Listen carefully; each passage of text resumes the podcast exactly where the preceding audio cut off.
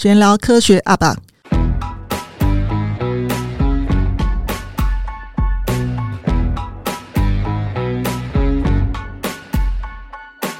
我是刘璇老师，呃，我是呃师大特教系于小平教授。啊，那我们今天很开心哎，可以找到小平教授，他这么忙，我今天可以把他拉过来。那我们我们来录呃这一集的 Podcast，然后我跟小平教授的那个渊源很特殊，就是有一年。我被自由中心派去大高雄去参加那个独立研究，独立研究的研习。对，我当时一直不想去，然后就后来我想看，好去高雄嘛，玩一玩。我也很多年没去了，就去的时候呢，就碰到小平教授，刚好在那边做指导，那就很开心，就刚好这样结缘了。好，那后来就因为我们在某些方面有很多交集，那我们就后来就越来越熟稔了。好，那我们先请小平教授来介绍一下他的那个经历。OK，好，谢谢。嗯，啊、呃，刘璇老师，那呃，其实在，在你可以叫我瑞和，没关系、呃。是，好，没问题。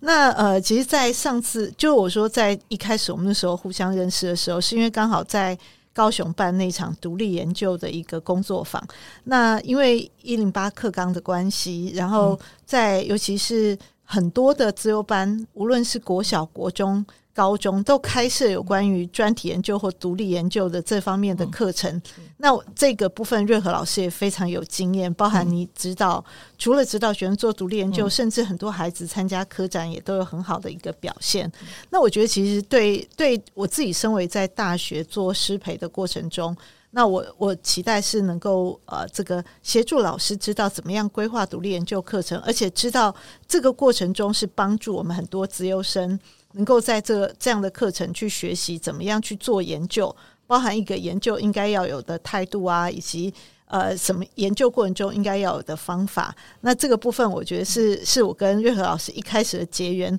更重要是后面其实我们很多的、嗯、呃师大这边的师培生都有瑞和老师这边来做一些。呃，给他们在做观课或是一些呃，这个这个实务的见习跟跟实习，所以很谢谢热和老师、哦。小平教授教的很好。没有没有没有。那呃，我我呃，我自己个人曾经在呃这个呃高中，就是北女中，然后任教十年。嗯、那当然，这过程中我也我也协助了主要的任务是协助行政。那但是呃，我也在教授有关于我们数语资优班的生涯辅导课程。那呃，在我后来呃取得博士学位之后，我就去了台中教育大学任教。那在一零四年回到师大，那呃除了在呃大学部授课、研究所授课之外，那呃我在去年的时候接任呃师大特教中心的主任。但呃一零九年的时候，我有接任这个中华自由教育学会的理事长。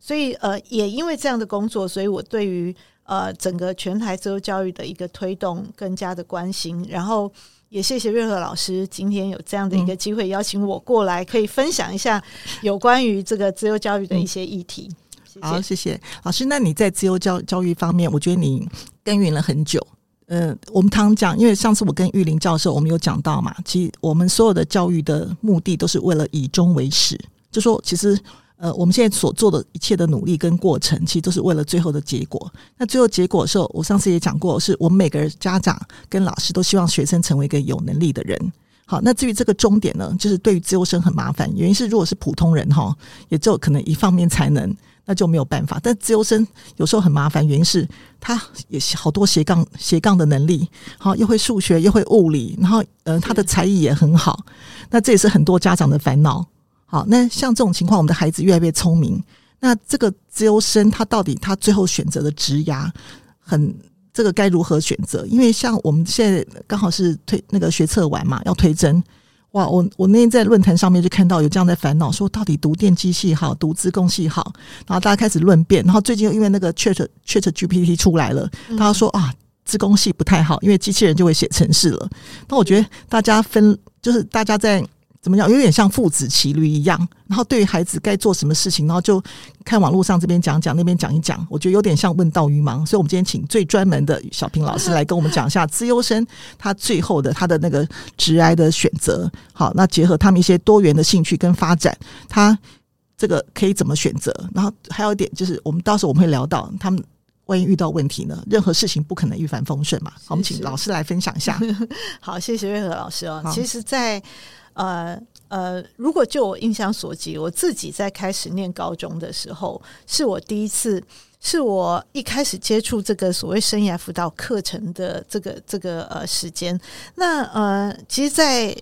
尤其我自己在念高中很久远前，那个时候应该是开始探探讨，就是学校端如何去。提供更多策略，然后辅导或是协助学生发展适合自己的生涯。那呃，这里头当然，如果我们回归理论，我们会谈到说，我们帮助学生认识自己的能力啊，认识自己的兴趣啊，甚至我们提供更多的一些这个呃这个讯息，无论是教育的讯息，或是呃这个呃工作就业职场的讯息，让孩子在未来可以呃这个有更多的选择，这样。但是我很常遇到，呃，这个像我们很多自由学分班的老师，常常会问一句话，就是，尤其当他们上自由学生生涯辅导课程的时候，他们最常问一句话，就是，我我们以前没有上过生涯辅导的课程，可是我们现在工作也做得好好的啊，那到底生涯辅导课程，或是我们是不是应该要先去关注，就是到底？要怎么样带孩子的这个这个对自己多多一点了解，甚至知道找到适合的方向。那呃，正如刚刚瑞和老师您开始讲的，就是我们可能在每一个阶段，我们都会担心孩子会不会做错选择，或是说我们想要提供给他们更多的可能性。不过，第一个我们应该先关注的是说，哈，就是我们期待学生要有一个什么样的人生。这个的话会会影响到我们要给他什么东西。那例如说，今天我们在看很多，不管是北女中、建中，或是很多资优生他们的发展，我们发现大概有七八成的学生他们会非常的呃这个成功。所谓的成功，当然来自于说他们可能有呃他们喜欢的工作，然后在职场上有一些表现很好的表现，然后呢呃后续他们的生活也如他们所预期的。呃，这个这个找到找到适合的另一半，甚至呢，在经济上面也非常的呃，这个这个稳定。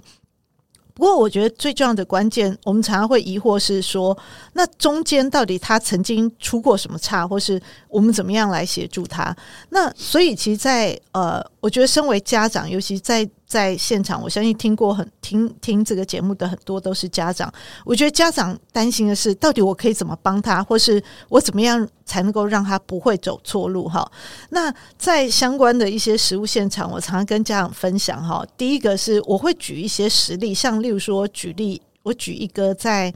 呃七八年前曾经有一个呃，这个是北女中的一个毕业生。那他呃，他一开始他对在念高中的时候，他对热门音乐非常感兴趣，所以呢，他就呃在学校成立了一个热音社。然后他毕业的时候呢，这个高中毕业考考这个大学的时候没有。没有考得非常理想，所以他并没有进入父母喜欢、希望他走的这个医学系，所以走入这个跟医事技术、跟生物相关的科系。不过，因为他非常喜欢音乐，所以他他进入这个呃这个念完大学，然后去研究所念书的时候呢，他为了要找一个，就是找到一个方法，让他可以持续听好音乐。所以他就跟了几个电机系的同学合作，然后来做研究。然后这个研究里头结合他自己的专业，就是生物医学这个技术，设计了一个模拟耳朵可以听到好声音的一个一个软体跟一个设计。然后这个软体这个相关的设计呢，最后呃受到很多的企业的这个包含像香港的李嘉诚、迪士尼什么黑眼豆豆，就是美国一个非常有名的这个这个团体哈，就是。诶，他们都觉得这个东西很好，所以后来就有去买他们的这个这个产品，然后所以所以呃，我印象中光这个产品最后是以我记得上亿的。费用最最后买买了他的那个呃财产权，对，真的上亿，对，所以大家可以知道说，其实对很多资优生来说，他可能很多都感很多东西都感兴趣，尤其家长看到说，哎，老师他也很喜欢音乐，然后琴也弹得很好，小小提琴也拉得很好，运动也很好，对，然后运动好或是科学也好，这这种类型的孩子，到底哪一个比较适合他？其实简单来说，可能选择。选择买每一个任何一个领域，他都可以做的不错，因为他能力够好。嗯、那所以这时候我们家长也不用替他太忧心，因为唯一要担心的就是说，哎，孩子这个是不是他真正的兴趣？他能不能持之以恒？所以我们的目的就是帮他自己去厘清，这是不是真正他想做的事情，而且可不可以做得长长久久？我觉得这段话很重要，是因为之前就是有个自由生在跟我讲过，他说：“老师，我可能想做什么什么。”然后他后来又讲，他说：“但是我不清楚这个是社会氛围给我的价值观，还是我爸爸妈妈给我的价值观，是不是我心中所想？因为那个孩子就是有各种能力，他不是只有数理，他连说话。”好，组织能力各方面都很强。后来他决定，他离开科学，嗯，他往法律专专面那个上面走，因为他蛮喜欢，因为他非常喜欢讲话。然后在那个联合国模拟学生会，他可以组织大家，然后教大家如何辩论。他说他享受讲话的情况，所以你看到没有？就是他说他不喜欢做工程师，所以我觉得，但是有时候我会看到一个情况，就说。在某个情况，因为大家，我举例来讲哈，大家都从幼稚园开始，很多人就超修接触到数学，所以就以为自己对数学很有兴趣。因为第一个嘛，因为以台湾目前的现状，其实也不是真的数学，其实就是算数，就只要因为多算嘛，公文数学算得快，就觉得自己好像对数学充满的呃才能一样。但实际上，呃，数学真的走数学，跟他们所想象中的我们国中小写的数学，其实是完全不一样的。情况是好，所以他们就会往这边走。那像我，我上次看影片，就大陆的浙江大学的校长，他说他们绝不接受奥林匹亚的学生。我看了悚然一惊，我想说，为什么有个校长会讲这句话？他说，因为他们已经打坏了胃口。我我觉得打坏胃口很、很可怕。例如说，我问过，我调查过一下，得到沃奥金牌的人都在干嘛？现在在 Google Google 当工程师。可是他们当初受的训练就是要往学术路上走啊，那但是既然不走学术，然后既然就是在做工程师，就要赚钱，那这个做工程师是他们心中所愿吗？其实我们现在目前很多的像高中的呃数理资优班，或是呃包含我们很多高中的科学班的学生，真正在看他们。呃，这个高中毕业选择科系的时候，发现真正选基础科、基础科学，例如说物理系、数学系、化学系的，大概最多三成。比较多的孩子都是选应用科学，例如说这个材料啊、电机啊、资工啊，是呃，就是这方面，甚至医医学本身也是。所以可是我发现一件事，欸，是 我我这样讲不晓得会不会会不会被骂，就说选。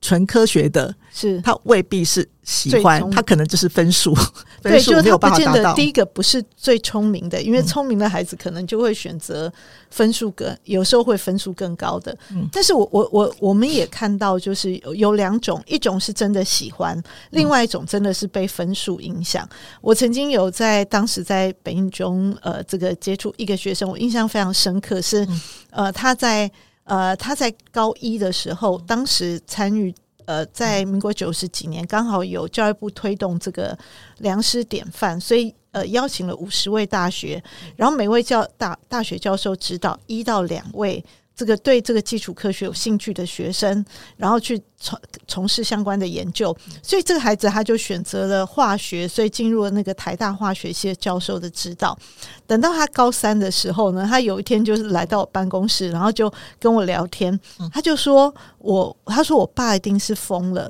我说怎么啦？他说他既然跟跟我跟我妹妹说啊，如果将来你们两个都当医生，该有多好。他妹妹是确实对生物很有兴趣，然后想要想要考这个医学系，但他说。然后，然后他就说：“我他明明知道我喜欢的就只有化学，我就是想要走化学系。所以，我们可以说，其实孩子，我们我们也可以说，有时候家长对孩子有些期待。那有的孩子，他当然就会选择接受父母给他的这个期待去去做。那当然，这些孩子也有可能也非常成功，因为他我说过，他们当能力够好的时候，当他兴趣又不是很明确的时候，做什么也会成功。对，但是也有一种孩子，他是。”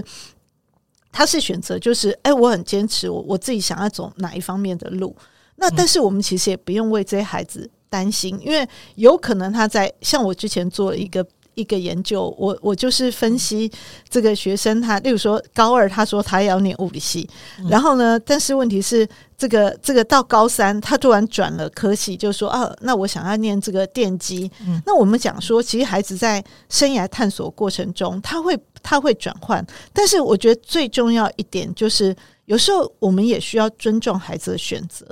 当如果今天孩子跟你说他想要做什么，然后呢，家长强硬的去制止或是影响，嗯、最终有可能造成一个结果，就是啊，第一个孩子哎很好，很适合他，嗯、很成功。嗯、但是有一种可能就是他做不不愉快，他不喜欢，然后最终的结果就是当他不愉不愉快、不喜欢，嗯、他都认为这条路是你叫我走，所以我现在之所以做不好，都是受被你影响。我可以分享个例子，是那个学生已经很老了，嗯、那时候算是我我早期教的学生之一。那个孩子是个转学生，他在他们学校的时候已经是音乐班，然后得到全省小提琴比赛第一名。结果他妈妈就逼他转到我们那所升学升升学挂帅的学校。那当然没有在我导师班，我只是任课而已。是，然后那学生长得帅又聪明，哈，嗯。那后来呢，就是他一路升上去，就妈妈就是逼他往那个一一一般的高中走，不让他往音乐路上走，因为他妈妈担心他会饿死。好，那结果呢，他大学读了电机系，然后呢，电机系他读电机系的时候呢，他就一边在街头卖艺，就拉小提琴赚钱。后来研究所他就去读北艺大的演奏系那个硕士。好，然后我蛮感动的一点就是他三十岁生日的时候，他办一场小型的演奏会。我记得很清楚，国中老师只找我，好，他说我可以理解他的语言，好，然后高中老师也找了一个，好，就说老师只找这两个，其他都是他的呃爸爸妈妈，还有一些朋友，好朋友，好，我们就一起围在旁边，他就这样演奏，然后过程当中，后来我们全场都哭了，原因是为什么？他分享了一首诗，那首诗他的意思就是说，叫。就是今天有一条妈妈帮他铺好一条康庄大道，可是他却选择走丛林小径。好，他说：“请妈妈不要担心。”他说：“因为那条路是他选择的。”好，就妈妈担心他什么没有当工程师活不下去等等等，因为爸妈只是普通的公务员而已嘛。但是那孩子说：“这是我选择的，我乐在其中。”那说真的，那孩子其实我后来算算，他演演奏啊，因为很多很多明星啊，要那个拍 MV 呀、啊，或是演演演奏会呀、啊，好，或是呃，他录 CD，好，或甚至我们说真的，他去夜店 那个高高级的夜店去演奏，或到大饭店演奏，那个费用我算算，他一个月其实都比工程师多好几倍了，而而且并没有很新。还好，所以我觉得他那时候讲完之后，反正意思就是说，叫他妈妈不要替他担心。虽然他妈妈喜欢那条路，但是他觉得他走这条路，他心情更愉快。然后我们就全场哭了，包括妈妈都哭了。所以我讲意思说，好，妈妈一直担心他，担心他什么？担心他呃娶不到老婆，担心没有小孩等等。我觉得这种都是额外的担心，因为他虽然晚结婚，人家也结婚啦。是好，而且现在我看他的演奏会各方面，还去国外参加什么音乐演奏啊，我觉得都。表现的非常好，因为他说他当工程师绝不会是一个好的工程师，因为他是不在此。是是，所以有时候我们我们想象中一个比较稳定的工作、稳定的职业，有时候并不是孩子想要选择的人生。所以我觉得有时候反而这时候给他一个选择权，然后让他自己为他自己以后做决定，那他就不会后悔嘛。然后他后悔之后，他即使有后悔，他也不会认为那是父母造成，他愿意承担这件事情的一个结果。对，像呃，当然我们谈到生涯发展，有时候我们会特别谈到女生。所谓的女生，因为我们有时候难免会有很多孩子，他因为呃这个走入家庭，会影响他后续的发展。所以我也曾经做过一个研究，访问我以前北印中的一些毕业生，大概有访问了大概十位。然后这些孩子当中，也有一些孩子很特别，像有一个孩子我印象非常深刻啊。那他在高中的时候就。呃，高一的时候就参加国际科展，哇，然后数学组的，然后呃，高三的时候就参加全国科展，也是数学组拿到第一名，嗯，所以他理所当然后来进了电机系。虽然他成绩不是最好，但是因为有一些特殊表现，所以就进了电机系。然后大学念了四年，甚至后来研究所继续念电机所。不过他在念完电机所之后，他自己会觉得说，他也想尝试其他的领域。虽然他说以他们自己研究所的那个学长姐研究室，他说我们可以整整间一起搬到联发科，他就这样形容。但是呢，他自己会觉得说，因为他刚好跟他的男朋友的呃这个家庭可能有关，所以他想要去。呃这个多了解一下有关于商业管理这个部分，所以他就去了银行，去了银行实习。但银行非常喜欢，为什么银行非常喜欢他？因为他们会觉得数学好的人，对，第一个数学好，第二个是跨域。其实我我我也跟很多家长讲，其实我们现在的很多的工作，他都非常重视跨域人才，也就是你你可能不是具备单一专长，但是你的多元专长，在你面对事情跟思考问题的时候，反而其实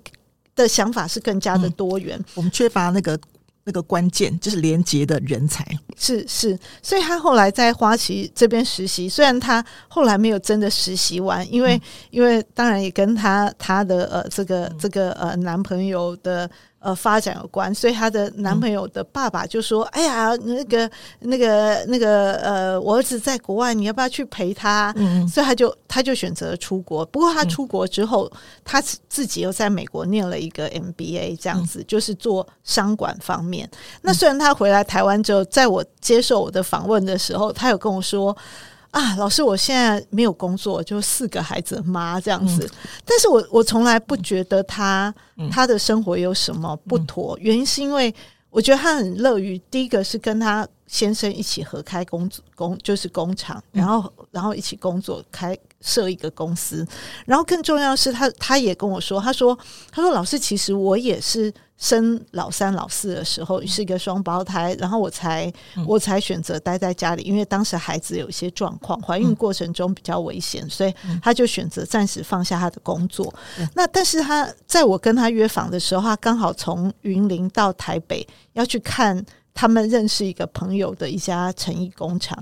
然后。看起来他非常的愉快。那我说，那你的小孩怎么办？他说，嗯，就是我婆婆他们会帮来这帮我帮我们来照顾。所以代表说，他不是真的，他即使没有工作，但是他其实他的生活也非常的多元跟。他应该要保持学习。对。然后第二件事情就是，他在我他那时候是三十五岁接受我访问，然后他。在我在我在访问他快要结束的时候，他也就想到，他说：“老师，我也觉得我该想想，接下来等我小孩稍微大一点之后，嗯、我接下来可以做些什么。”所以我，我我想要跟家长分享的是，这些孩子非常的聪明，然后只要他的价值观是正向的，然后他的心态是正向的，我相信，即使在某些时候他做的事情跟我们本来期待的不太一样。但是我相信他还是会选择一个他最后自己最想从事的工作。那我们这样讲好了，是就是我觉得我一直用一个名词，用对岸的名词来形容台湾目前的教育，就是内卷。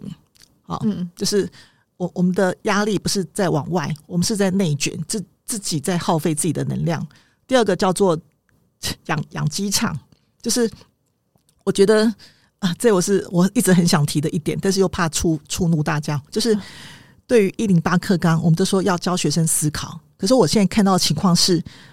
每个学校都不是把自己当成以前我们小时候那个叫德智体去美的学校，现在感觉上就是每天只有写考卷，好，然后订正被骂，甚至我现在听到的情况是，连孩子下课要去体育场要去运动打球，都被老师骂说打球会变笨。我第一次听到这种情况，那像这么大的压力，学生如何从每天他就我这样讲好了，美国的小孩子可能九岁就可以看到一个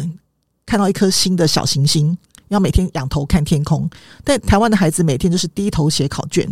那从考卷当中可以找到什么样的人生价值观？那因为最重要的是。家长根本没有时间跟孩子聊天，因为孩子一下课就开始忙着写功课，或忙去到处补习。那但是这个中间要怎么去培养出自己价值观？因为我记得老师，你小时候跟我们小时候其实都是一句话，是我们有好多时间去看书，好多时间去往外扩展我们的生活经验，甚至爬树爬到掉下来受伤，我们也都知道该怎么处理。是，我觉得像这种情况。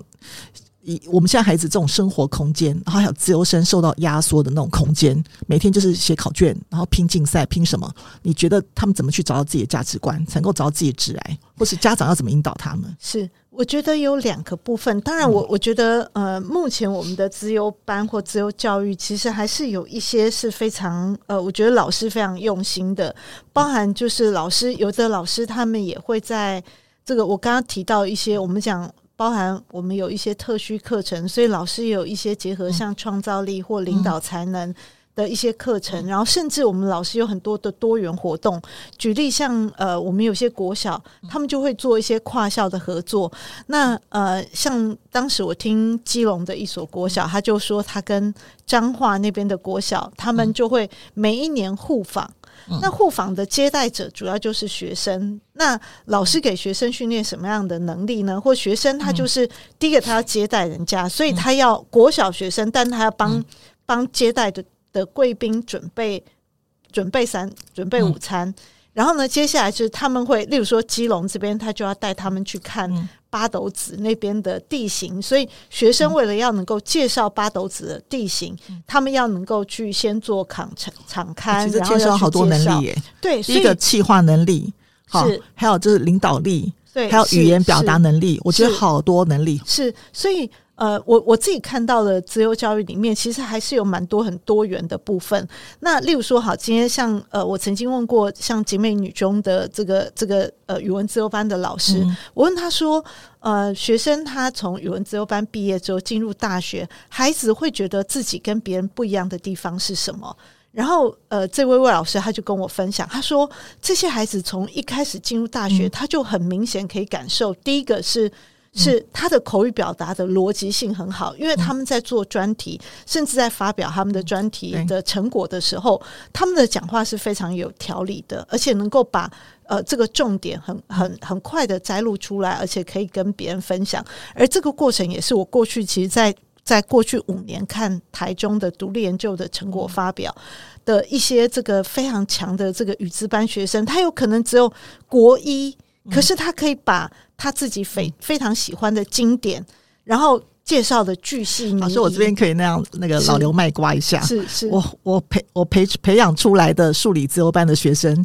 也蛮强的，就是在发表方面，因为在科展上面，因为我们需要讲嘛。那讲的时候，我们还有个我们还有个难处是，我们要在几分钟之内，可能五分钟到七分钟之内，很完整的把我们的。呃，主题好，把我们的研究成果，嗯、然后展现给评审听。是这个其实也是需要很强的组织能力，因为在时限之内，甚至有时候评审不想听，他给你七分钟，但是他只给你五分钟或三分钟，那你想办法，你要如何当场组织起来？是我觉得这是一个很重要的能力，因为我们去外面去去做那个怎么讲，去去跟去跟我们的厂商、跟我们的客户里面做简报，那也要看客户有没有空啊。如果都要贾伯斯那个没有耐心的，你要在如何在三十秒钟之内讲完？是，甚至很多时候，包含教授的提问，嗯、都可能超过你预期，所以你要怎么样去当下能够解答对方的一个疑问？所以那个呃，我记得我我也曾听过一个台中附小的老师，他跟我分享，嗯、他说他那时候他那一年正好带两个学生获得全国科展是化学组的第一名。嗯、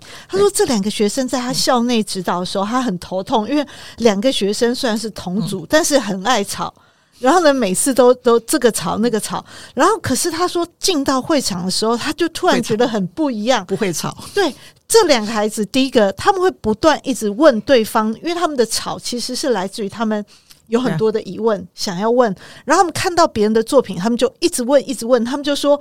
那个那个科展现场哦，到最后学生招架不住，只好由对方的指导教授出来、嗯、指导老师出来回答他的问题。嗯、更重要的是，他们在会会场。只当评审教授问他们问题的时候，两位孩子的的这个窗口一致，就是我们来积极的去回答教授问题。可是好可惜，你知道，像像你这样，你你有发觉建中的人文社会自由班是就被取消了？对，这是，是因为大家觉得没有用。是，事实上这一点也是我们当时在讨论跟建中这边对话的时候讨论的。当然，我觉得呃，经营一个班级并不容易。包含有很多的相关的课程要开设，有时候孩子现在现阶段，因为整个社会氛围，总认为好像人文社会是不是比较弱势？嗯，那但是过程中，我们其实是有两个迷思。第一个迷思是，如果今天再仔细看建中的学生有多少进入大学之后转系的，